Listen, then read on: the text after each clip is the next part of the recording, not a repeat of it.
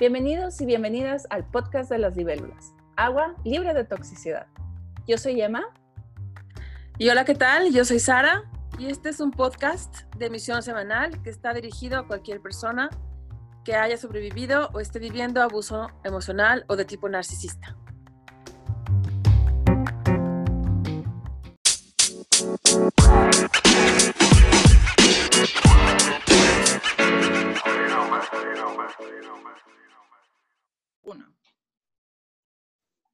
Y esta semana vamos a empezar a hablar de la autoaceptación y algunos tips para desarrollar esta mm, habilidad. Y como siempre les recordamos que si les gusta el podcast y sienten que alguien le pueda servir alguno de estos temas, por favor compártanlo, suscríbanse, escriban una reseña, este, escríbanos por Instagram. Eh, queremos escuchar de ustedes también. Súper. y vamos a empezar con el primer punto de esta semana, eh, que es eh, observa la forma en la que te hablas e interpretas la realidad. Pues es, es probable que responda a creencias falsas de un cómo deberían de ser las cosas. Lleva un diario de pensamientos, redita tus esquemas internos y que den, dan línea a tu percepción. Recuerda, no son las cosas que pasan las que nos hacen sufrir, sino los pensamientos, lo que pensamos de ellas. Es importante cómo las interpretemos y la actitud que tomamos, lo que nos decimos y cómo interpretamos lo que nos pasa y, qué, y quiénes decidimos que somos. ¿Cómo, ¿Cómo, ves este punto, Sara? Bueno, y más con, o sea, así de, importante es para cualquier ser humano que circula por la tierra el trabajar, el lograr una autoaceptación y un amor incondicional hacia sí mismo. Eh, pero cuanto más es importante esta habilidad que eventualmente se convierte en cualidad, el, el poderte amar a ti mismo y perdonarte y el quererte y el tener empatía contigo cuando se está sufriendo algún tipo de abuso emocional o narcisista por parte de personalidades tóxicas y que bien pudieran tener alto grado de psicopatía.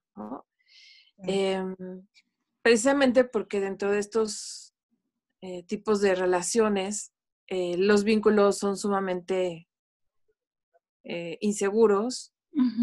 Hay que decir, eh, estas personas te ofrecen por un lado aparentemente aceptación, cariño y, amor y pareciera en alguna fase de la, del ciclo de abuso que te reflejan que eres lo máximo.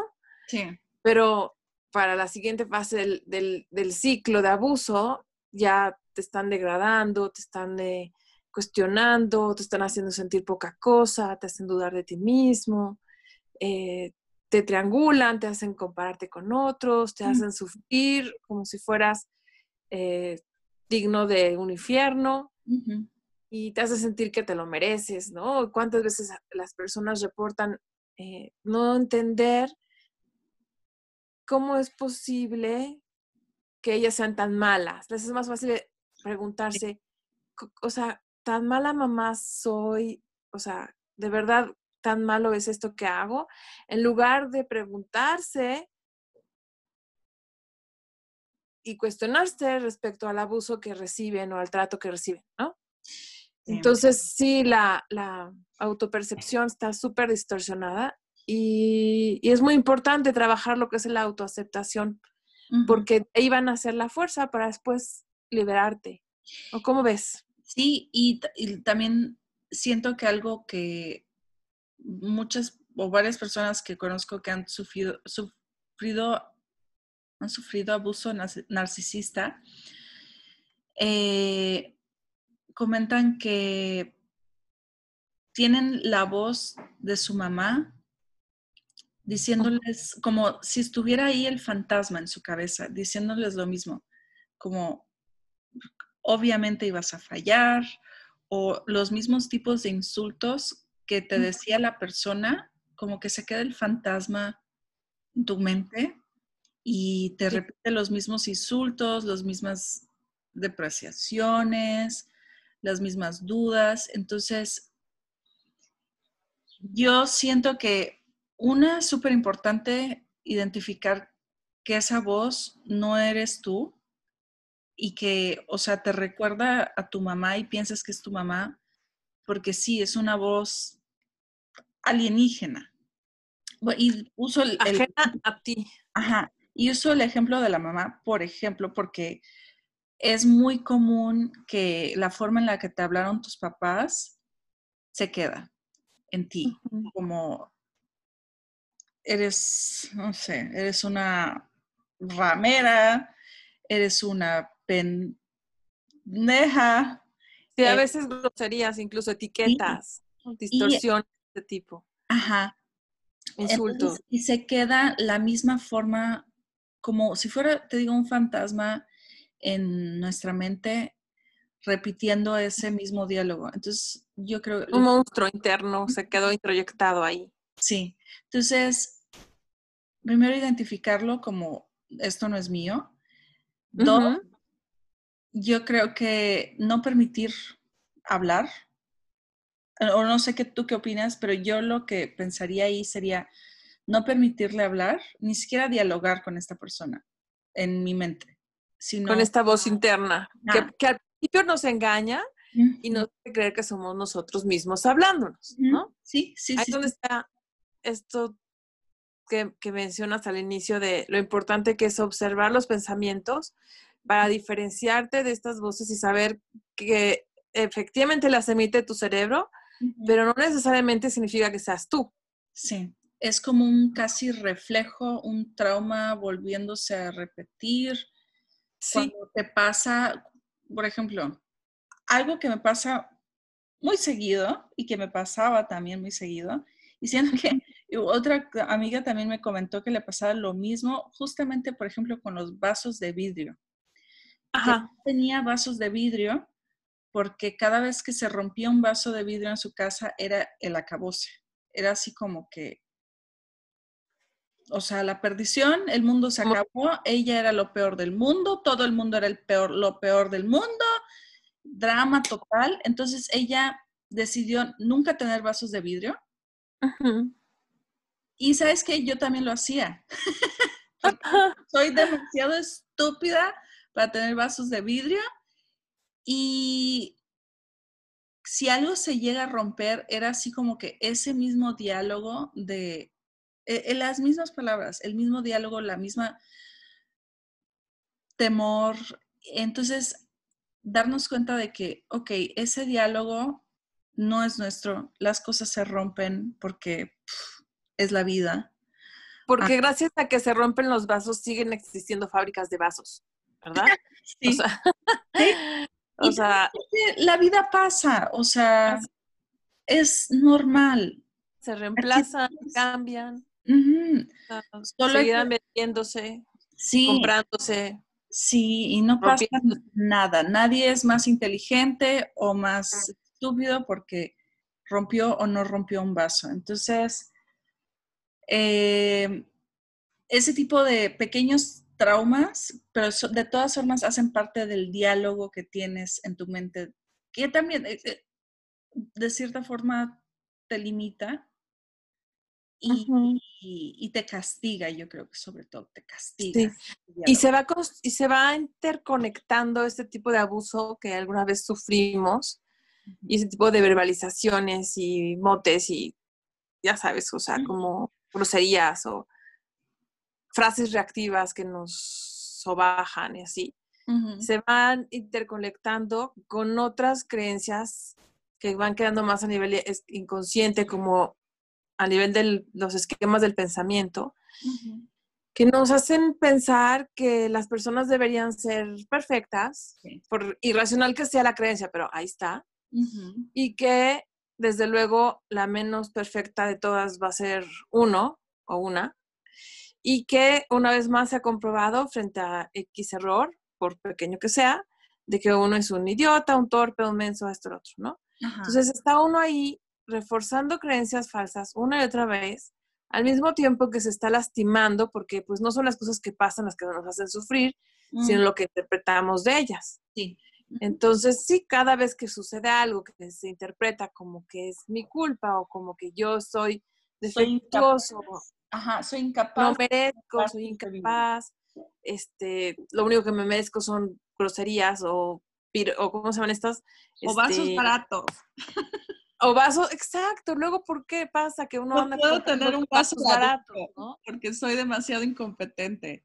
Ajá. Y, y, y empiezas por vasos baratos, pero al rato es departamentos eh, rentas baratas, al rato es ropa barata, al rato es relaciones baratas. empleos baratos, novios baratos, este, así se puede seguir con todo. O sea, ¿qué diferencia hay para, para el subconsciente entre un vaso barato y, no sé, y un proyecto de vida barato, ¿no? o sea, o de... Por eso es tan importante sí revisar lo que nos decimos, las creencias falsas que puedan estar detrás de cada frase que nos decimos, acordarnos que puede ser que como sobrevivientes de abuso narcisista de la infancia o también en la vida adulta, porque te lo graban con sangre, aunque de chicos más o menos hayas tenido una familia padre, bonita, eh, compasiva, decente. Bueno, pues de todas formas, esta frustración que tiene el ser humano con no ser, eh, eh, digamos, siempre adecuado para todas las circunstancias, pues puede, a lo largo de la vida, pues va dejando su mella, ¿no? Si no hasta que no se trabaje, lo, lo integras como parte de la naturaleza de, la visión de vida de lo que es ser persona. Y bueno, cuando te topas con una pareja eh, o con un jefe, uff, no sabes, me han llegado, o sea, personas que gracias a Dios, bueno, ya se adelante, pero que en su momento venían tan maltratados por haber tenido un jefe narcisista o una jefa narcisista, eh, que bueno, también dentro del ambiente laboral, dentro de lo que puede ser el mobbing o simplemente teniendo uno de estos, de estas personalidades como, como superior, pues también pueden hacer mucho, mucho daño. Sí. Entonces, escúchense cómo se hablan, escúchate cómo te hablas, revisa qué estás diciendo. De entrada, si se, está, se trata de de algo peyorativo, que degrada, que no acepta, que te devalúa, que te hace sentir imperfecto, te duele, te avergüenza, te hace sentir culpable, ¿sabes en qué se traduce? En que eso es una distorsión cognitiva. No es verdad, no es racional, no es práctico siquiera, no te conviene, no viene al caso, hay que desecharlo como pensamiento basura. Sí, sí, y detenerlo yo siento que ni siquiera dialogar con él. Exacto. ya después de haber detectado el problema, detenerlo y cambiarlo por otra forma, como tuve un accidente o puedo siempre puedo mejorar y es una oportunidad o algo así. Sí, o lo como veíamos la vez pasada, es lo que es, los vasos se rompen, punto, es lo que es. Sí. Ya. Sí, seres humanos somos imperfectos, pasa. Sí. ¿Cómo dice en inglés? Bullshit happens, ya. Shit happens. Aprende, shit happens, ¿no? Shit happens. Aprende, sigue adelante. Ajá. Eh, sí. Ya, o sea, suelta. Porque ni siquiera merece debate. La mente es tan truculenta que cuando entras en un debate donde una parte de ti te dice, sí vales, vales mucho, y, desde ese lugar quieres convencer a la otra parte de ti que dice, no, pero no valgo y no merezco y soy lo peor. Y, y entonces como ese conflicto interno, o sea, nada más pierdes energía, estás, estás dando vueltas en y de formas los argumentos para, para alimentar pues la, la, creencia negativa. Sí, hay un efecto paradójico, aquello que más resistes, más persiste. Sí, sí, Lo mejor es, como tú dices, simplemente ignorarlo, dejarlo pasar, identificar lo que es, pensamiento basura, viene de una instrucción, viene del abuso narcisista de antaño, pensamiento antiguo, lo dejo pasar, lo dejo ir y trabajo proactivamente en generar eh, sentimientos de amor, de empatía y compasión hacia mí mismo. Sí, sí. El siguiente punto es aprender a validar tus emociones. Sí, está ligado con el anterior, ¿no? Sí. Eh, Porque sí, sí, me, sí, sí, si vemos bien, del anterior punto tendríamos que sacar la conclusión de que fuera de todo debate, somos valiosos, todos los seres humanos somos dignos de ser queridos y, y de ser respetados. No existe perfect, eh, eh, ser perfecto. Es más, si algo nos definiría, y me encanta verlo así, es somos unos perfectos imperfectos. O sea, fuimos creados por el universo, Dios, la vida, lo que quieras, fuerzas superiores, como quieras verlo, fuimos creados imperfectos. Somos perfectibles, nos gusta avanzar e irnos mejorando, pero somos imperfectos, punto. Entonces, no, eh, no hay tal cosa como que en base a méritos vayamos a, a necesitar validarnos. ¿Qué aguas aquí? Porque en, el, en los sistemas psicopáticos de abuso narcisista y demás, pues bueno, eso es como lo que todo el día te están metiendo en la cabeza para adoctrinar, ¿no? Sí. Eh, yo siento que este punto también podría aplicarse como mm, para las personas que tuvimos padres narcisistas y sientes una injusticia tan grande no haber tenido una mamá competente o un papá competente. Entonces, a mí sí me ayudó muchísimo eh, crear una imagen de una madre, la buena, el, arquetipo de la buena madre, el arquetipo del buen padre.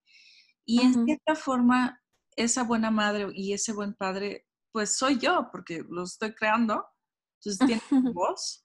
Y cuando validas tus emociones, estás siendo tu buena madre, estás siendo tu buen padre y estás de cierta forma también sanando ese lado de tu vida. Eh, ese, eso me ayudó muchísimo, crear mis propios padres, mis propios arquetipos de padres. Eh, por ejemplo, cuando tienes miedo, decir, está bien que eh, te sientas insegura, pero todo va, esto ya también va a pasar, eh, cosas así, para reconfortarme y validar mis emociones y tener la fuerza para salir adelante. Sí. Sí. Aceptar que todas las emociones que sientes son válidas, escuchadas, abrazadas, y ya después, pues decides qué haces con ellas. Si te las quedas, las dejas ir, las elaboras, sacas de ahí energía para hacer algo, o simplemente te desapegas, ya después ves qué haces, pero en un inicio, sí darte ese abrazo, me encanta cómo lo describes, como, como, como crear esta mamá, hayas tenido o no, sea que te la inventas a partir de la empatía que te regaló la vida tener. Y te imaginas esta mamá que te abraza y te comprende, e incluso se puede uno hablar a sí mismo así y se valida y se, se, abraza y se comprende cuando tiene emociones fuertes, o sea, o desagradables o dolorosas. Eso es tan sanador, sí. tan sanador. Es como mostrarte vulnerable y que alguien te abrace y te diga, está bien. Sí. Está bien sentirse así. Sí. Es parte de ser persona. Y, y, eso es bueno. Sí. Ah. Sí, y también, y eso, eh, validar las emociones es también decir, o sea, es, como aceptar la realidad y tu condición humana. Aceptar que sí, lo que pasó amerita que te enojes. Lo que pasó amerita que te enorgullezcas. Lo que pasó amerita, o sea, es también una, una forma de estar conectado con la realidad y contigo mismo y, y sí, y no perderte del, mundo, porque hay, yo siento, por ejemplo, los narcisistas, siento que están como en otra realidad. O sea, sus emociones están como, ay, no sé. Y esto es, o sea, sería alejarnos al otro lado, completamente opuesto a un narcisista, es entrar en contacto con la realidad y aceptar que nuestra reacción está bien. Pues ni modo, nos tocó enojarnos, porque vimos una injusticia. Nos tocó enojarnos porque, o nos tocó, nos tocó llorar porque, no sé, vimos el video del perrito. Algo, no sé. Tuvimos pérdida. Sí, de hecho, los, los narcisistas, psicópatas encubiertos y demás, todos los del cluster B, los, estas personalidades psicopáticas, em, más los narcisistas y los psicópatas, difícilmente tienen eh, emociones como en todo, en todo su abanico de colores. Entonces, también por eso nos están, cuando vivimos, convivimos con ellos, nos están negando e invalidando las emociones que tenemos en, en otra parte del abanico de colores donde no toca con las que ellos tienen. Sí. Odian, a veces por envidia, porque ven, ven, ven ternura que sentimos o ven alegría o gozo que tenemos que ellos no accesan. Y entonces ven cómo hacerle para minimizártelo o degradarlo o darte en la torre con algún problema que se inventan, con tal de sacarte de ahí e invalidar tus emociones positivas que ellos no tienen. Y también las emociones eh, que podrían parecer que ellos no envidiarían, pero que son de otro tipo, como tristeza o, no sé, dentro de todas las 250 o no sé cuántas palabras que tiene el español para describir emociones, imagínate cuántos matices puede haber, ¿no? De tristeza, de alegría, de enojo, de frustración, de culpa, o sea, imagínate, ¿no? O sea, enorme. Pero ellos no sienten muchas de ellas. Entonces, incluso las negativas también te las van a invalidar. Sí. Porque no quieren conectar contigo, no quieren conectar con esa realidad que está, porque las, las emociones comunican realidades. Sí. Y no quieren conectar con esa realidad, no quieren eh, conectar contigo, te envidian, eso saben defectuosos en esa incapacidad de sentir más allá de lo que ellos sienten, ¿no? Que es muy polar, ¿no? Sí. y, eso que dijiste de las emociones te comunican realidades, sí, esto también lo había escuchado en varios otros lados, que las emociones son mensajeros. Algo está pasando y el reto es descubrir qué, porque puedes, por ejemplo, sentir ansiedad y nada en realidad te esté causando ansiedad, tienes que simplemente, no sé, buscar el meollo de por qué estás sintiéndote así o por qué no te estás sintiendo así y, utilizar tus emociones como mensajeros. Sí, y tratarnos, tratar las emociones con cariño. O sea, así como tratarías a otros seres humanos, Mm, vivos con cariño, pues tratarte así a ti con cariño. Sí. Las emociones son como esos niños internos, ¿no? que, que, a veces pues comunican desde un lugar muy vulnerable emociones que solo necesitan ser escuchadas. Y algo que, algo que una vez escuché, creo que del podcast de Dana Morningstar, ella estaba, no me acuerdo de qué estaba hablando, pero dijo, uno no es empático, uno no es compasivo, uno no es buena persona o lo que quieras, hasta que no se incluye en la ecuación.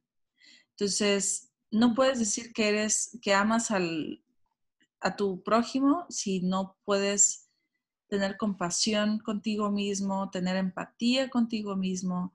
Eh, sí, entonces Así como puedes validar las emociones de, ok, de tu narcisista, por ejemplo. Incluso, sí. y preocuparte porque esté feliz y preocuparte porque este, ya no esté enojado, ya no esté celoso, ya no esté no sé qué. Así también te tienes que incluir en la ecuación, porque si no, no, o sea, mm. tienes que ser un empático completo, incluirte a ti en esa empatía. Sí. Sabes, cuando uno no está en contacto con uno mismo porque quedó atrapado por este ciclo de abuso emocional, de uno, pues no se va dando cuenta, pero la mente acaba girando alrededor del otro todas las horas de todos los días, de las semanas. Sí. Y uno pone toda su atención en cómo se siente el otro en lugar de ver cómo se siente uno. Después de eso, uno se separa de sí mismo.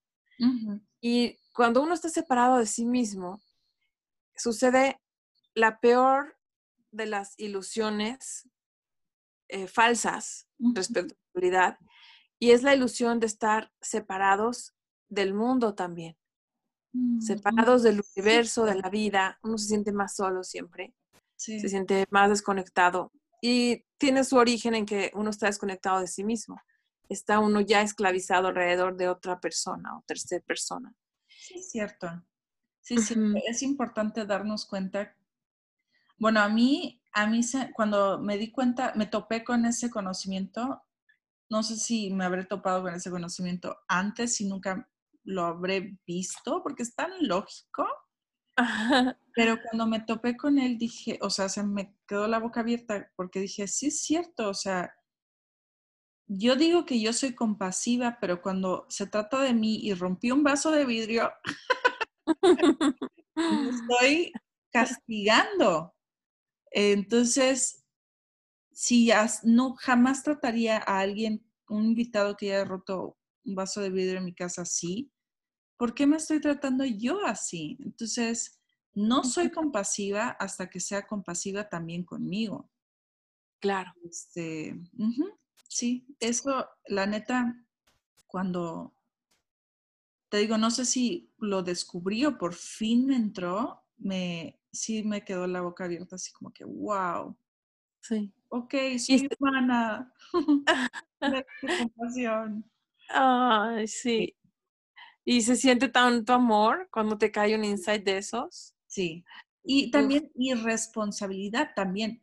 Te cae mucha responsabilidad y siento que eso es súper importante con los codependientes.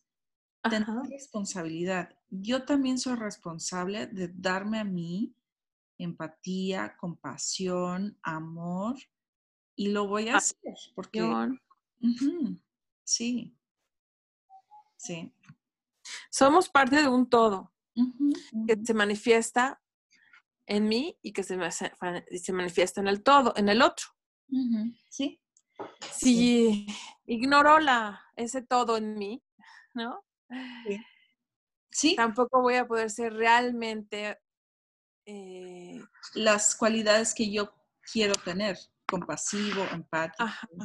Sí, estoy teniendo una, una visión fragmentada. Exacto. Y cuando tengo una visión fragmentada, aún y siendo empática y compasiva con la otra persona, supongamos que con una persona no narcisista, digamos, o sea, cualquier persona, estoy más cerca de regresar a mí, pero todavía no estoy en contacto conmigo del todo, ¿no? Hasta que esa emoción de empatía, ¿sabes qué hace? Mm. Te mueve a la compasión. Ahí, uff, ahí ya regresaste a ti. ¿Por qué? Porque sientes empatía por el otro, sientes lo que está sintiendo el otro. En eso te imaginas lo que tú sentirías si fueras él. Ya conectaste con tus propias emociones. Sí. Y ahí en ese lugar, de pronto, una vena o un nervio dentro de ti, o como queramos llamarlo, algo se mueve, vibra, y das el paso, das acciones, haces acciones para liberar al otro de su problema, de su dificultad, eh, le preguntas si necesita ayuda, te mueves a la acción. Ahí es cuando ya entraste en el, en el ámbito de la compasión. Sí. Y ahí ya, ya regresaste a ti mismo. Sí. Esa es una vía. La otra vía es tener empatía por ti mismo, mirarte como si fueras ese otro, sentir compasión por ti mismo en el sentido de, así como yo no dejaría que a alguien más le pasara eso y yo quedarme impávida sin mover un dedo, así mismo yo ahorita me paro, stand by me, me apoyo y muevo un dedo y pongo el límite. Exacto. Tomo acción. Veo cómo le hago para que esto cambie para mí, para salir de esta relación, para encontrar mi, mi puerta oportuna, para lograr la salida elegante, ¿no? O sea, y no quedarnos nada más en el dolor y pobrecitos todos, no. Para que seas sano, necesitamos movernos a la acción. Mm, sí, sí. Y es el ámbito de la compasión ese. Em, sí. Otra cosa que también, mm, bueno, eh, el siguiente, el siguiente punto, eh, ya me puse a divagar, eh, a pensar. Em, el siguiente punto es aprender a abrazar la incertidumbre, porque la realidad cambia y puedes, eso sí no entendí, puedes aprender a moldearla. ¿A qué te refieres con aprender a moldearla? Sí. Vamos, vamos a decir que es un hecho que la realidad cambia constantemente. Sí. A veces, cuando uno tiene mucho tiempo viviendo en este estado de de flashbacks o de miedo, de temor, eh, o de plano en el estrés postraumático, por haber vivido dificultades emocionales, eh, ya sea por circunstancias o tal cual por haber recibido algún tipo de abuso, violencia en la infancia, en la edad temprana, en la adolescencia, o simplemente con una mala pareja o una mala situación laboral.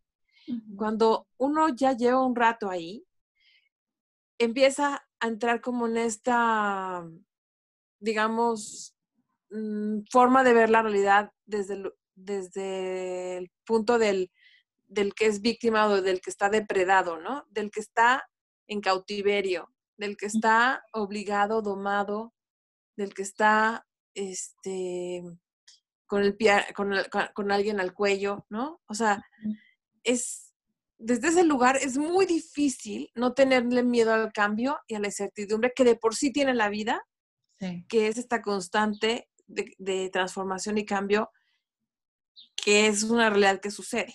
Entonces, las personas fácilmente pueden tratar de, de, forzar lo que está en sus manos o en esta fantasía de control para que las cosas no, no cambien, que todo siga igual por lo menos va no va para peor, la gente acaba pensando, ¿no?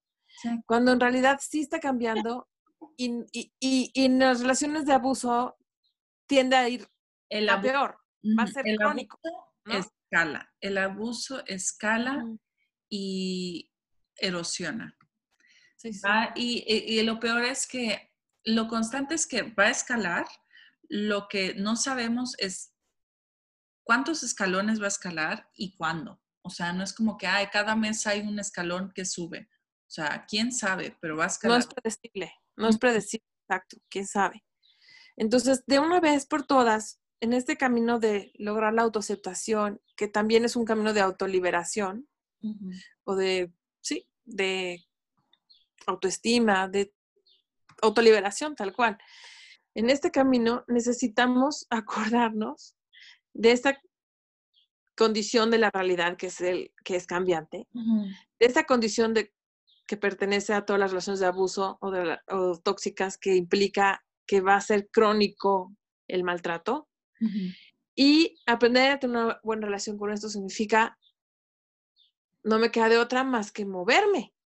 Porque si no me muevo, pues me cae encima, o sea, me va o a aplastar o a, o hacer rodar la ola o como queramos verlo, o sea, me va a revolcar, mejor me muevo, o sea, y ahí cuando uno se empieza a mover, porque ya aceptó que la realidad es así, es, es ese momento donde se te cae la venda a los ojos, cuando ves, si estoy con un narcisista, si es una relación de abuso, si está siendo crónico, si he perdido mi tiempo, si mm. estoy causando daño a mi familia al, permitir esto, si me estoy dañando al, al, al este, dudar de mí y justificar a, esa otra persona que, me hace gaslighting, que me manipula, que me triangula, que me humilla, que, me trae de para arriba y para abajo, acusándome de mil cosas o menospreciándome. O sea, sí me hace daño y sí hace daño a mis seres queridos el que yo tolere eso, Cuando se te cae la venda a los ojos y te das cuenta que esa es la realidad, hay que sumarle la conciencia de que la realidad cambia.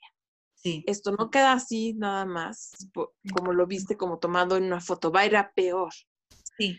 sí. O va a ir a mejor, pero ahí es donde entras tú y lo, lo, puedes lograr cambiar a tu favor. Y ahí es donde tú moldeas la realidad. Sí, y aunque uno decide quedarse estático, como que no me voy a mover de aquí, no me voy a, por ejemplo, divorciar, no me voy a mudar de casa a mis papás porque no, quiero que nada cambie, no puedo. De todas formas, lo demás va a cambiar, la situación va a cambiar, va a llegar un momento en las economías cambian, las saludes cambian. Eh, y sí, lo que dices tienes razón, o sea, por lo menos uno está tomando un poco más de control sobre lo que nos está pasando. Sí, si la realidad cambia, cambia tú más rápido. sí. ¿No? O sea, sí. Ah, es algo. Fórmate, muévete, o sea, crece. Es algo muy humano eh, querer tener control y querer predecir todo. Eh, yo lo que he notado en mí, por ejemplo, eh,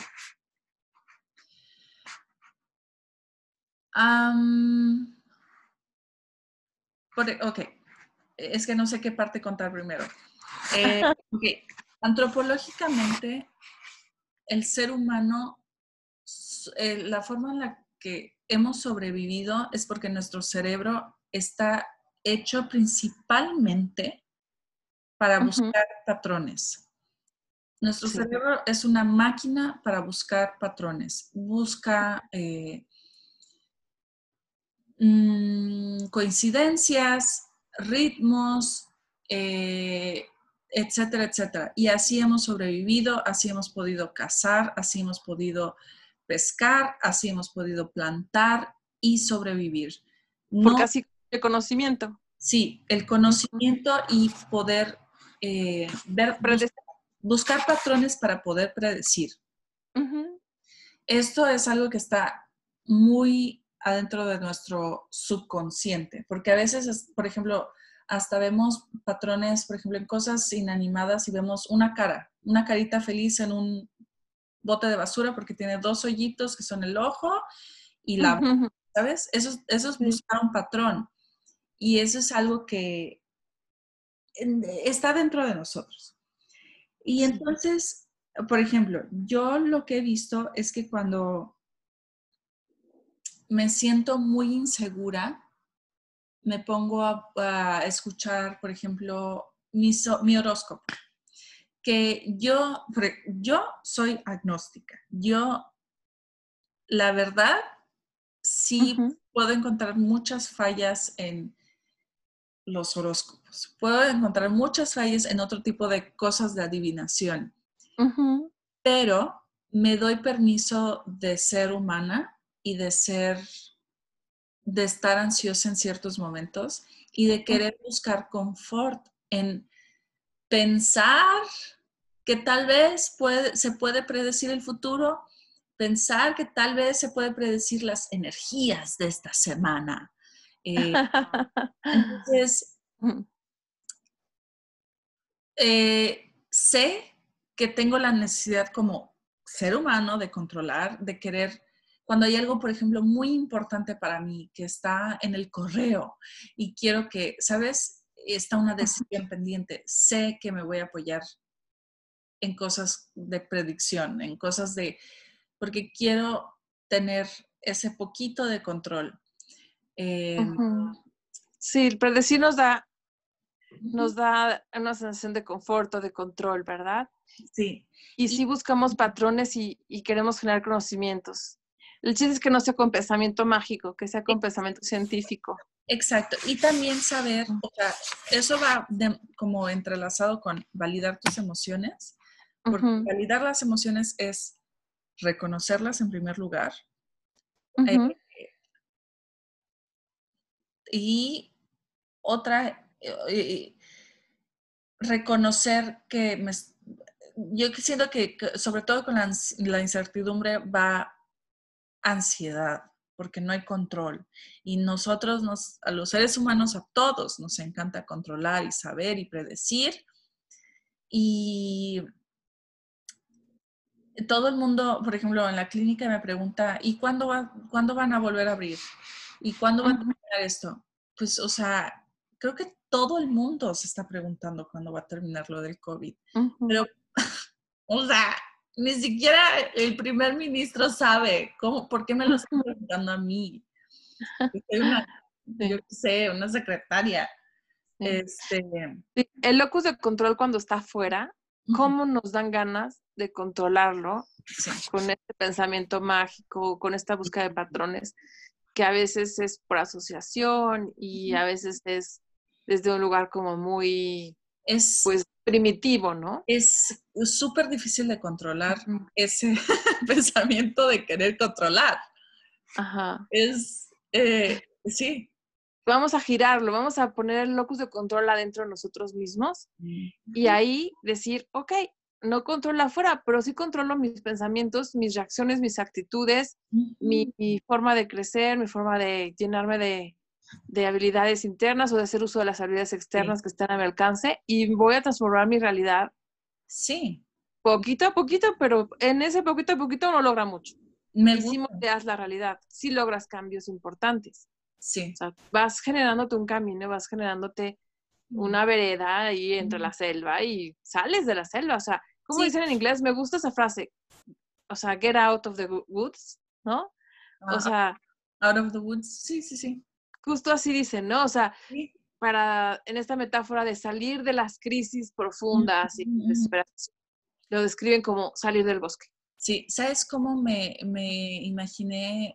La imagen que se me vino a la mente cuando estabas explicando esto, me imaginé cuando quieres salir del mar porque mm. en una ciudad de playa y fui a la playa. Y también entrar al mar, porque entrar al mar tiene su chiste y salir del mar tiene su chiste, sobre todo cuando las olas están picadas. Tienes que, sí, o sea, tu objetivo es salir del mar, por ejemplo. Y ya estás tocando piso y sientes que puedes salir y tienes tu idea de cómo salir, del mar, pero el mar tiene sus olas, sus ritmos y a veces está picado y tienes que, si no te adaptas a las olas, vas a sufrir para salir. Sí. Y te va a costar. O te, o te jala para adentro, ¿no? Ajá. Pero si sigues, o sea, si te adaptas a la marea, si ves que de repente está muy picado y aprovechas las olas para empujarte para salir, sí sales. Es, eh, ya es más fácil salir cuando te adaptas. Sí. entrar. Entonces, sí, hay que fluir. Sí, y a lo mejor no cambiaste el mar. Ah. Pero cambiaste tu condición de estar adentro porque lograste estar afuera. Sí, sí, sí, sí, sí, sí. Me encanta. listo. y eso cambió tu realidad. Ya no estás dentro del mar tratando de salir. Ya estás afuera, lograste salir. Si tuviste que fluir con la realidad, aceptar que hay cosas que no cambian de ella, te adaptas pero vas moldeando tu realidad en la medida que tú te vas abriendo camino de forma inteligente, observando tus oportunidades, generando tus habilidades ah, y finalmente tu realidad va a cambiar, ya no va a estar dentro del mar. Sí, pues sí cambias tu realidad. Exactamente. Y la moldeas. Y Cuando aceptas la incertidumbre, Exacto. Y, quiero remarcar solamente algo antes de pasar al, siguiente tema. Cambias tu realidad Ajá. porque cambias el resultado. O sea, llegas al resultado que quieres. No significa, regresando a la metáfora del mar, no significa que cambies de repente la marea de forma mágica. Cambias tu realidad con el locus de poder dentro de ti. O sea, te cambias a ti mismo y fluyes en tu realidad. Porque a veces uno puede, sí es súper fácil caer en cosas de querer controlar con pensamiento mágico, sí tienes razón. Eh, como, mm, o sea, gente que crea en el secreto y cosas así de pensamiento de atracción y así, mm, ok, pero, o sea, no puedes... Mira, cuando el lúculo de control está afuera en una relación donde la no está recibiendo abuso, van a ver a la bruja, al tarot, al chamán, y todos les van a decir, no, pues es que alguien lo embrujó, no, pues es que trae colgado no sé quién, no, pues es que alguien le dio taloache, no, pues es que así. ¿Me entiendes? No, lo que está sucediendo es que necesitamos reconocer que no importa qué tan caliente le sirvas la sopa o tan frío el té, Nada va a justificar el abuso. No importa cuántos, este, eh, no sé, pesos inviertas en, una magia para que te lo limpien. O sea, la persona no va a cambiar porque se trata de una personalidad abusiva por definición, trastorno, trastorno de la personalidad, ¿no? y, y, bueno, o sea, trastorno de personalidad o incluso creencias trastornadas, lo que quieras ver, como le veas, no va a cambiar quien no quiere cambiar y el cambio se origina dentro de la persona y ahí no hay ni cómo mover. Lo que tú hagas no va a servir. Entonces, este pensamiento de mágico de, a ver si hoy me porto más mona, a ver si hoy me pongo más guapa, a ver, a lo mejor tiene razón y, lo que pasa es que yo no lo recibo en negligé, a lo mejor tiene razón, lo que pasa es que yo siempre traigo mala cara, a lo mejor tiene razón y lo que pasa es que pues no tengo la casa tan limpia. A lo mejor tiene razón, lo que pasa es que yo no, no aporto todo mi dinero a la casa. A lo mejor tiene razón y yo le debo de pagar sus vacaciones. A lo mejor tiene razón, no, o sea, ya sabes. Sí, sí, sí. Todo eso que la persona empieza a, pensar que puede hacer para lograr regresar a aquella época, aquel momento del, del bombardeo de amor, cuando me estaba literalmente metiendo en esta relación, o sea, cuando estaba manteniéndome ahí, o sea, en la parte luna de miel del ciclo de, violencia o de abuso. O sea, entra uno en este rollo con el pensamiento mágico. ¿Qué puedo hacer yo para que regresemos a aquello? ¿Y cómo le hago para cambiar el afuera? Pues no, no hay. Así como no puedes cambiar el mar, no queda más que reconocer qué es lo que es. Es una persona abusiva, es una persona con trastorno de personalidad, es una persona machista, es una persona violenta, es una persona que no te ve, que no te reconoce, que no sabe ni quién eres, que nada más te usa, te abusa, eres extensión tú y ella de, eh, tú y los niños de él o de ella. No cae otro más que regresar al locus de control interno. Tú te adaptas a esa realidad que además es cambiante, si no va a cambiar hacia donde tú la mueves, hacia donde tú te vas a mover para salir de ella, te va a llevar hacia una cronicidad de mayor este, tragedia, ¿no? Nivel de tragedia. Entonces, pues sí, mejor tomas el control porque el control está dentro de lo que tú cambias, te adaptas, encuentras tu salida elegante y te vas. O sea, buscas las ayudas afuera, ¿no? Los asesores, las ayudas, la, llámese libros de, de autoayuda, llámese llamadas a, centros o asociaciones especializados en, en, violencia de género o de abuso narcisista, como sea y cambias de sal, vas a salir, vas a salir adelante. ¿Sí? Esa es la única forma. Acepta la incertidumbre de que las cosas cambian y no van a cambiar para bien si tú no cambias. El, control está dentro de ti. Sí. Y el Gracias a Dios que es así, ¿sabes? Porque si no, las personas se quedarían adentro del mar indefinidamente. Sí. sí, sí. Tienes que, tienes que hacer algo diferente para, lograr lo que quieras si no te está funcionando. Sí. Eh, el siguiente punto es no te compares con los demás. Aquí, eh, me habías comentado que como los narcisistas eh, les encanta, de hecho, este es uno de los pases clásicos de narcisista, la triangulación triangulan con todo. A mí hasta con, con, mis perros me triangulaban. O sea, como que cuando, por ejemplo, si yo le pedía a mi ex esposo que fuera más cariñoso físicamente conmigo, me lo negaba y luego le hacía cariñitos a los perritos, les daba, les daba besitos en la boca, cosas así, que digo, o sea, ahorita digo, ¿qué? Pedo. O sea, ¿what? Pero antes... Sí del amor que recibe alguien más, ¿no? Sí.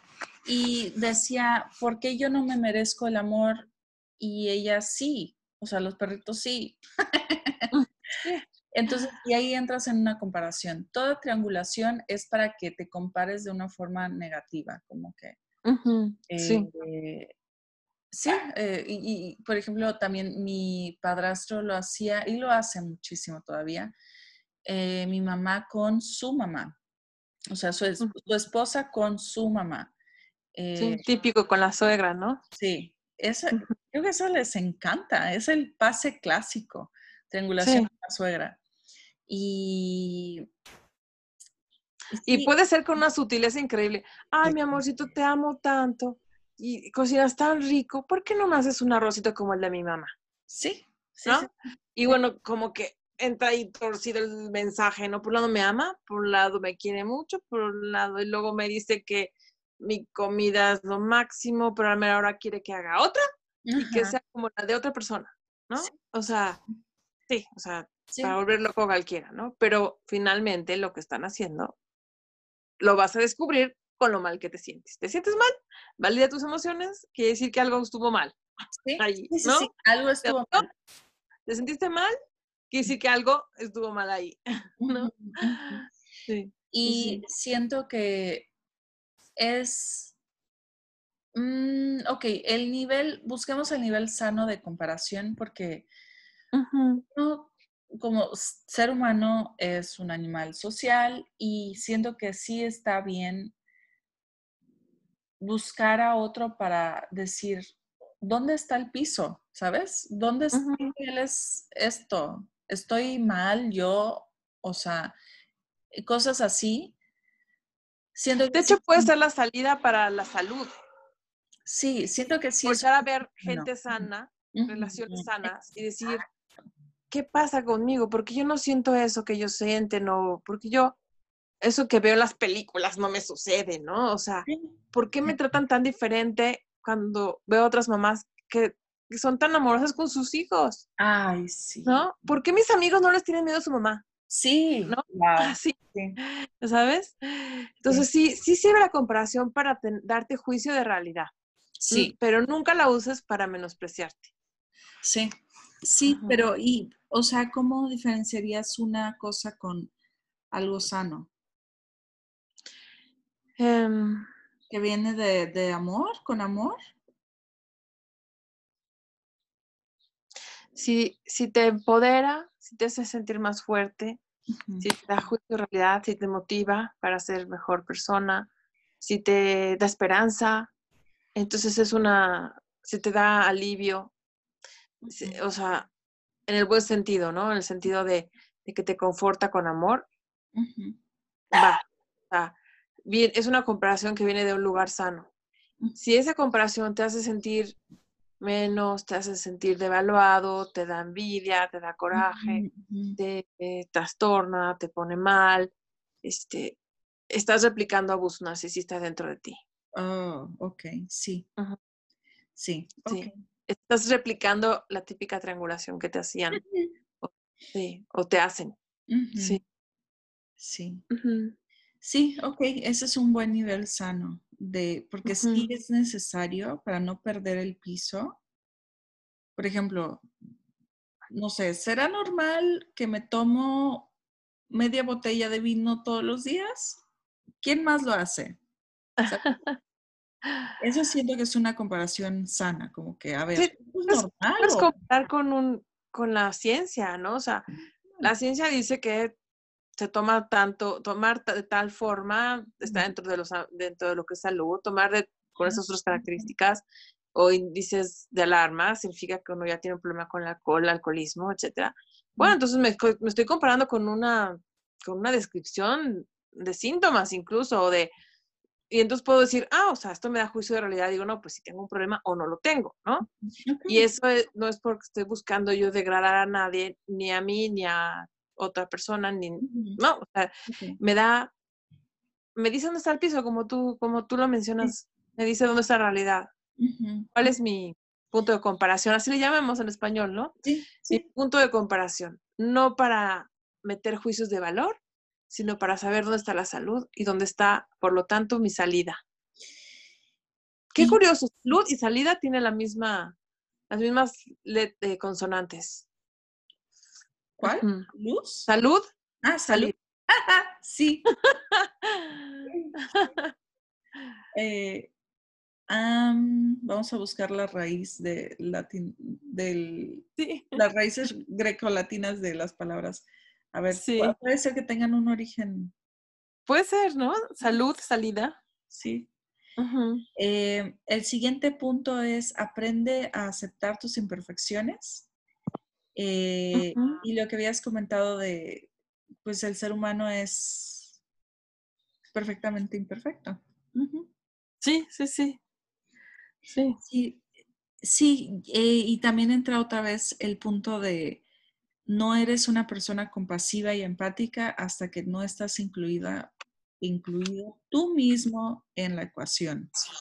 Tienes que ser, así como eres empático y compasivo con cualquier persona del mundo, tienes que estar contigo mismo también. Y siento que es súper importante. Ah, los empáticos, mucho, pero mucho énfasis, yo creo que para los codependientes, eh, porque cuando, como uno como codependiente tiene la realización cuando da y da y se sacrifica y todo para los demás. Pero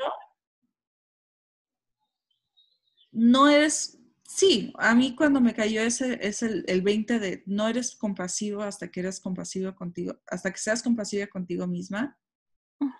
Que no, yo quiero ser compasiva, entonces me incluyo yo también. Sí. sí, sí. me gustaría aquí definir a qué nos referimos con codependientes, porque mm.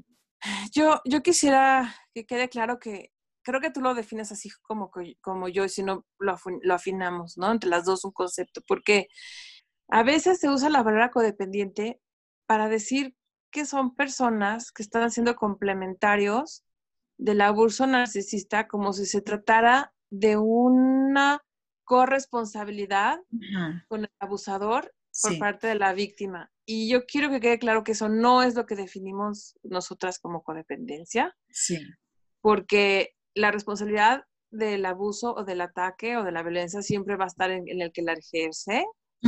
Y la responsabilidad por parte de la persona que está sufriendo el abuso o la violencia o que podríamos llamar víctima con fines didácticos, es la responsabilidad es, de cuidarse, de cuidarse, protegerse y lo que pues requiera hacer con su persona para que eso suceda, ¿no? O sea, o con los límites, o con su crecimiento, o con buscar ayuda, o protegerse de la forma que sea necesaria, ¿no? Sí. Entonces, cuando hablamos de codependencia, al menos yo, y creo que tú también, creo que referimos a aquellas personas empáticas, ya sea que estén dentro de una relación narcisista o no, dentro de una relación con psicópatas o no, dentro de, de una situación con personas tóxicas o no, porque podríamos no estar ahí y aún así ser codependientes. El codependiente, vamos a decir que es aquella persona, así lo veo yo, a ver cómo lo ves tú, que sencillamente deja de ver sus propias necesidades, deja de ver sus propios intereses, deja de ver sus propios derechos, deja de verse a sí mismo, a sus anhelos, a sus sueños, a lo que él necesita, quiere, desea, se nulifica. Sí. Y nada más pone toda su energía en que salga adelante ese otro. Ese otro con sus deseos, sus necesidades, sus sueños, lo que el otro necesita, quiere, busca, etc. De tal forma que el codependiente acaba viviendo para el otro. Sí. Sale de sí mismo. Sí. Y deja de nutrirse a sí mismo, ¿no? Y se empieza a deteriorar por más que lucha según él, por eh, mantenerse también dándose a sí mismo a la vez. No se puede cuando tu punto de mm, énfasis en el dar está tan lejos de ti, porque hay tanto que dar afuera que nunca llegas a ti después. No hay llenadera. Sí. No, eh, no, hay forma. Y... Aunque a veces el otro ni te lo pide, ¿eh? Sí. Pero ahí va uno y le da cuando te pidieron, ¿no? Estoy, mira, estoy totalmente de acuerdo con tu definición. Y ay, hubieron varias cosas que quería decir. Sí, este, yo lo, cuando la primera vez que me topé con, con, este tipo de definiciones, la verdad sí me hizo mucho daño porque dije, entonces yo soy responsable del del maltrato narcisista, de esto y de aquello, pero sabes qué, pensar así es una falacia cognitiva eh, con todas sus letras. Pensar que la víctima es partícipe de su victimización, enteramente irresponsable y totalmente responsable, 50 y 50 eh, con el victimario, eh, es una falacia cognitiva. De hecho, justo estaba, eh, lo volví a ver en un, el libro, el audiolibro que te compartí que estoy leyendo o escuchando ahora, que se llama You Are Not So Smart. Y habla de todo el tipo de distorsiones cognitivas y eh, bias y falacias cognitivas como confirmation bias, eh, tipo, eh, varios tipos de, de, cosas que caemos sin querer pensando que estamos teniendo un pensamiento lógico, pero en realidad no lo es. Por ejemplo, eh, la falacia de un mundo justo es en realidad un, un, como un reflejo que viene de una inseguridad. Por ejemplo, eh, no, pues a ella la violaron porque andaba en la calle sola. No, pues a este, niño se enfermó porque, mm, no sé. No se puso el suéter, se mojó, se fue a mojar. A mí no me va a pasar, porque yo sí me pongo el suéter. A mi familia y mis seres queridos jamás les va a pasar, porque... Y es una falacia intentando protegernos de las cosas terribles del mundo que en realidad no podemos predecir. O sea, el día de mañana, por más que me cuide, por más que me vista como me vista, me pueden violar. El día de mañana me puede dar una embolia y me puedo morir. Y esta y darnos cuenta de esa realidad de que somos a veces víctimas Vulnerables. Vulnerables de cosas que nos pasan. Es terrible. Uno quiere control. Uno pero quiere ¿qué causa y efecto. Es sí, pero qué cobarde, qué cobarde, qué cobarde es por miedo a ser yo vulnerable. Pero eso es, para la víctima. eso es muy humano. Pero tenemos que darnos cuenta de que uno no es responsable de ciertas cosas que nos pasan. Cuando uno es maltratado verbalmente, cuando uno es violado, cuando uno es eh, robado, cuando uno se enferma de cosas, por ejemplo, virus, eh, cuando uno nace, por ejemplo, con una madre o un padre narcisista y o cuando uno tiene una pareja que es narcisista, eres es como si te hubieras tropezado con una piedra y te hubieras caído, te hubieras roto la pierna. O sea... Sí, aunque hay que diferenciar algo, ¿sabes?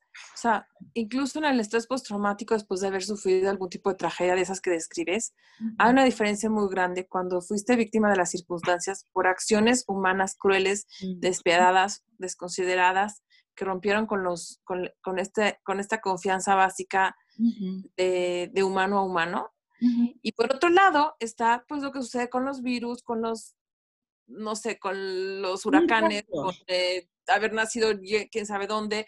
O sea, ¿sabes? Es diferente. Sí, es muy diferente. Es muy diferente. Aún así no somos responsables nosotros, ninguna de esas dos posiciones, pero, sí responsables de qué hacer con nosotros cuando descubrimos que estamos en esa situación. O sea, ¿cómo me cuido? Eso sí es mi responsabilidad. Pese a las dificultades que, que, enfrento. Sí, eso eh, estoy totalmente de acuerdo y sí afecta más cuando es una interacción social, podría ser. Aunque con otro ser humano que te invalidó, que te, que te, que, te, abusó, que, o sea, todos necesitamos sentir que con otros seres humanos estamos protegidos. Sí, y que... Porque aceptamos que la vida pues, pasa, pasan huracanes, pasan virus, pasan circunstancias. Pero, pero que un ser humano te dé la espalda, te traicione y además lo haga con dolo, eso es tremendo. Sí, y uno no... Eso, rompe. A uno no le cabe en la cabeza a veces, y eso también pasa mucho con la sociedad, y cuando uno explica lo que le pasó, hay que tener mucho cuidado a quién le cuentas tu historia, porque hay gente que necesita protegerse a ellos mismos y te van a tener que culpar a ti en tu cara, porque ellos no pueden, no pueden aceptar que nadie en la vida dice, ay, de grande me voy a unir a un culto, pero la gente se une a los cultos. Nadie dice, ay, a mí me van a estafar, pero la gente es estafada todos los días, porque pues pasa. Y, o sea, uno se siente muy protegido en su ignorancia y solo así, y solo así se puede proteger emocionalmente, culpabilizando a las víctimas. Pero eso es, es, una... Es una falacia cognitiva, o sea, totalmente. Es, una, mentira que parece verdad y que da confort muy mediocre, muy, muy, o sea, moralmente muy bajo. Sí. La verdad. Qué bueno, que especificaste eso de, de cómo definimos Mm, codependientes, o víctimas del abuso. Son totalmente víctimas. Su responsabilidad solamente es defenderse y buscar salir de su situación y buscar cambiar después de darse cuenta del abuso, porque ese, el abuso narcisista, ese también es el problema. Empieza con love bombing empieza con mi príncipe azul, empieza con, o sea, sí, e, es muy oculto, es muy... Mientras más encubierto, peor. Encubierto, sí, sí, sí. Entonces, no es tan fácil darse cuenta de que uno ha sido, está en una relación abusiva, sobre todo después del tiempo y del coco wash. Le digo, nadie dice, ah, me voy a unir a un culto. Nadie lo dice.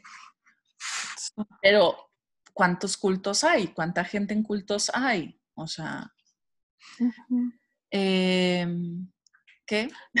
¿Qué íbamos a decir? No, no, pues sí, estás dando, estás aclarando mucho esto de cómo puede ser tan grande este problema de de culpabilizar a la víctima, que a veces ella misma o él mismo puede pensar que tal vez él es cómplice realmente de su sufrimiento. Tal, y, lo peor de todo esto es que eso es precisamente lo que los psicópatas te dicen, ¿no? Los narcisistas te dicen, no, pues tú te lo ganaste, no, pues tú, me provocaste, ¿no? Sí. Entonces, entre que la sociedad te dice, pues, ¿qué haces que te trata mal? Y el otro te dice, pues es que tú te, me, no, me haces enojar con tus tonterías. O sea, ¿qué onda? ¿Dónde queda la persona? Qué fuerte tiene que ser para acordarse uh, de que todo esto es parte de una enorme mentira y que cada quien es responsable de lo que hace, dice, eh, este, y yo, y, desde luego es responsable de, de, si daña a otro. Sí, y que quede súper claro esto, o sea, no es como que, ay, pobrecito de mí, soy una víctima del abuso narcisista. No, no, no se trata de esto. De verdad es una falacia cognitiva súper estudiada el pensar que las víctimas tienen cierto grado o todo el grado de responsabilidad en cualquier cosa que les pasa y sí, sobre todo con cuestiones sociales, violaciones, eh, relaciones tóxicas, eh, etc. Violencia, machismo. sí, sí, sí. Entonces, no es, ay, pobrecita de mí, soy una víctima. No, no, no. O sea, yo no tuve la culpa de que me hayan abusado. ¿Sabes? Ahorita que hablas, me estoy imaginando a la gente que dice, pues yo vi a alguien que le ayudaron para liberarse de, su personaje abusivo y después lo perdonó y regresó con él o con ella. Sí.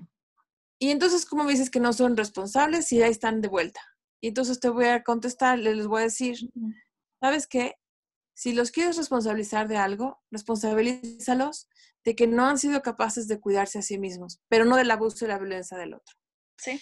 Y si no han sido capaces de cuidarse a sí mismos, es porque no tienen a lo mejor las herramientas, no saben cómo, este, quizás afuera no encontraron los apoyos. Sí.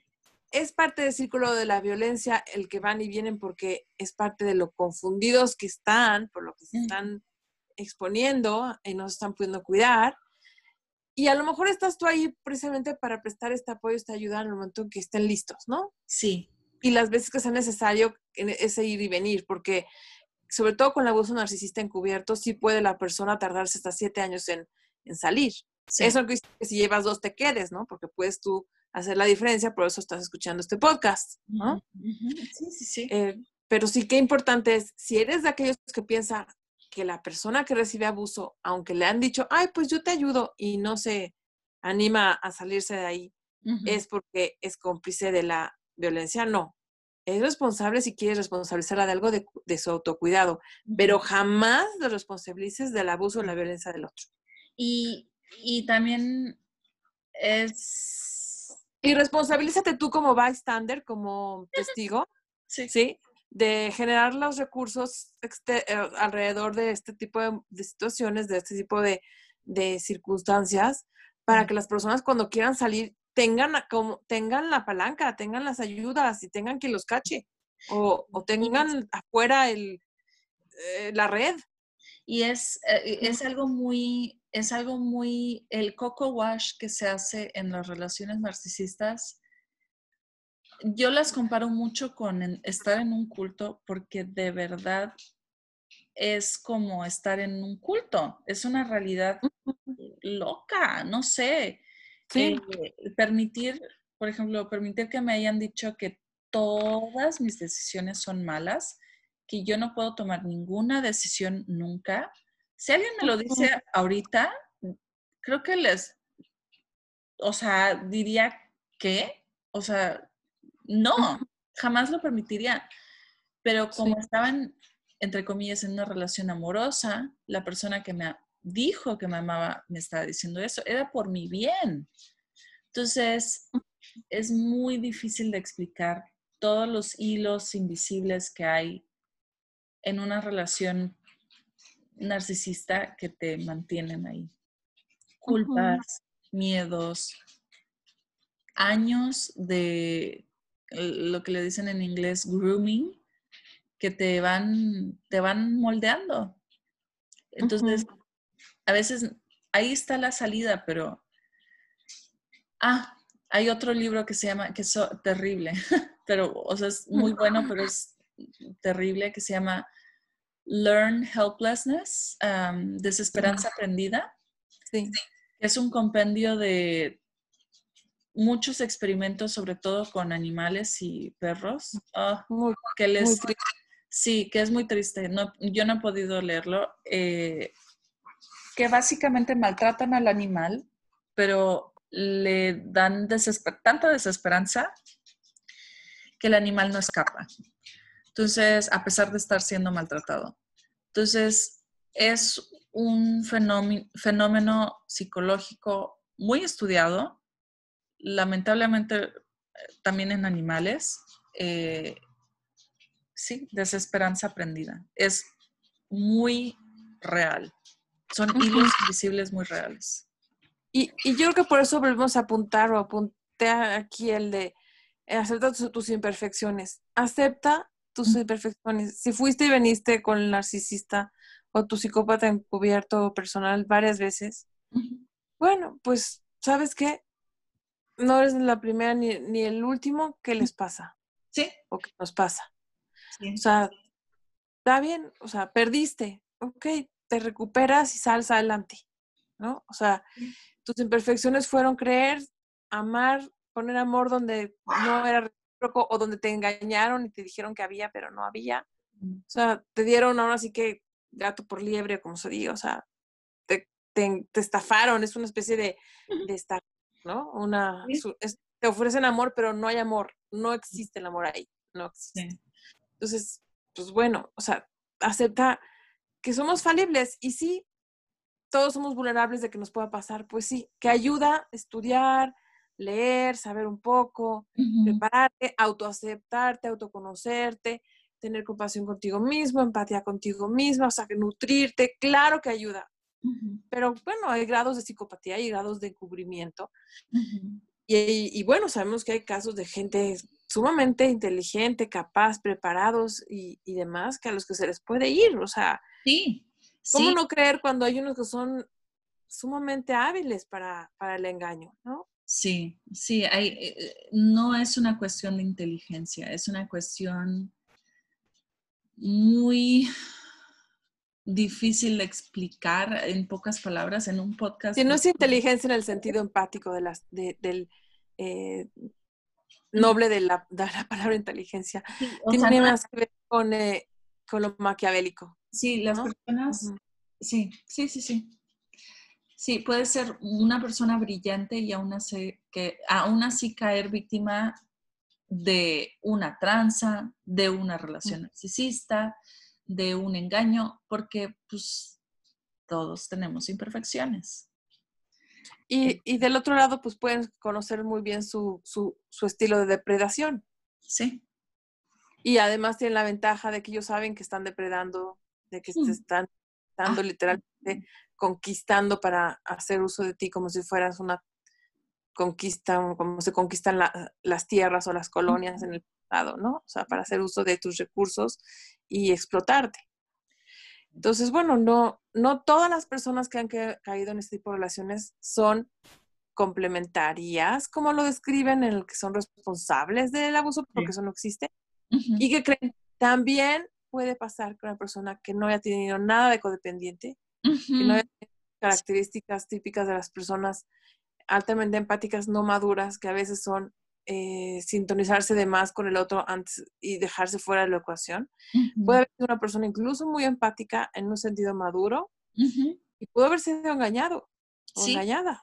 Sí, eh, sí, y eh, o sea, no es, sí, eso es algo, y también nunca, no puedes evitar toparte con este tipo de personas, pero lo que puedes evitar es quedarte más tiempo. Cada vez va a ser menos tiempo si te vuelves a tocar, topar con alguien así y, y porque vas aprendiendo, esperemos, eh, a, a, tener el poder en ti, en ti mismo. Y ya para cerrar, en el último punto, practicar mindfulness, que es la atención al ahora. Eh, atención plena en el ahora, como una forma de vida. Sí. Sí. Qué, qué, contradictorio. Imagínate, ¿cómo lo haces para tener esta capacidad de, de, centrarte en el ahora, tener mindfulness, meditar y demás, cuando vives eh, dentro de una uh, relación de este tipo tóxica en el día a día sobreviviendo. ¿Cómo, hacerle para salirte del estrés postraumático y encontrar tu paz mental en el ahora? O sea, dime cómo. Bueno, pues sí existe cómo. Sí existe cómo porque no todo dentro de nosotros es estrés postraumático, no todo dentro de nosotros es este lugar de sobrevivencia y de sentirnos bajo ataque como víctimas. Mucho de lo que hay dentro de nosotros mismos es salud, y sí podemos encontrar momentos de paz y sí podemos encontrar momentos de recuperación de nuestra congruencia y coherencia interna. Y son los que tenemos que ampliar para que finalmente sea más fácil recobrar la fuerza y la claridad para salir adelante y ir más allá de ese tipo de relaciones y dejarlas atrás. Sí, sí, estoy totalmente de acuerdo. Y también, eh, sí, mejorar tal vez con a meditación? Sí, meditación, rezo. A mucha gente le ayuda el rezo porque eh, en el rezo encuentran como esta comunión con algo más grande que ellos y no se sienten solos. Encuentran esta unión con el todo, que es una de las características de las personas con un alto sentido de vida y lo que podemos llamar espiritual más allá de cualquier religión, que le daría el formato a la religión, ¿no? Y, esta capacidad de sentirte que perteneces a algo más grande que tú, pues te ayuda a salir de ti y, de, y de tus eh, círculos viciosos donde podría estar atorado, ¿no? O sea, te da esperanza, te da fe. Entonces también el rezo, la meditación es importante porque se ha visto en numerosos estudios, también el rezo, pero últimamente puedes encontrar muchísimo más sobre la meditación, en donde el cerebro es capaz de repararse a sí mismo, sobre todo en estados alfa de conciencia, puedes aprender a meditar y mucho del daño causado por relaciones eh, de este tipo, ya sea en la infancia o incluso aunque las estés todavía teniendo que soportar o vivir en tu vida, eh, puede contrastar, incluso sanar cuando uno medita. Sí. El cerebro sana mucho cuando medita y hay muchas consecuencias positivas de la meditación para la salud, para la presión arterial, para eh, incluso para la capacidad de la mente eh, de liberar traumas y para la cuestión de la aceptación emocional. Es un momento muy bonito dentro de una meditación el meditar sobre tus propias emociones y aceptarlas con amor. Qué mejor momento que ese. Yo lo hago mucho. Yo, yo básicamente cuando medito busco eso. Bueno, además de la, la comunión con el todo y demás, pero es curioso porque cuando más sanas es cuando tienes, bueno, al menos yo encuentro este punto de, este, donde por un lado te aceptas incondicionalmente a ti, aceptas tus emociones, por otro lado te rindes hacia, eh, digamos, esta, este sistema mayor con esperanza, sabiendo que la medida de bien en el mundo, en el universo es infinitamente mayor que lo que yo alcanzo a ver. Eh, siento parte de, y bueno, a su vez en ese momento puedo aceptar que las cosas son como son y puedo encontrar mi, mi adaptabilidad, ¿no? Mi, mi, forma de, de, ir resolviendo mi realidad interna y mi realidad externa.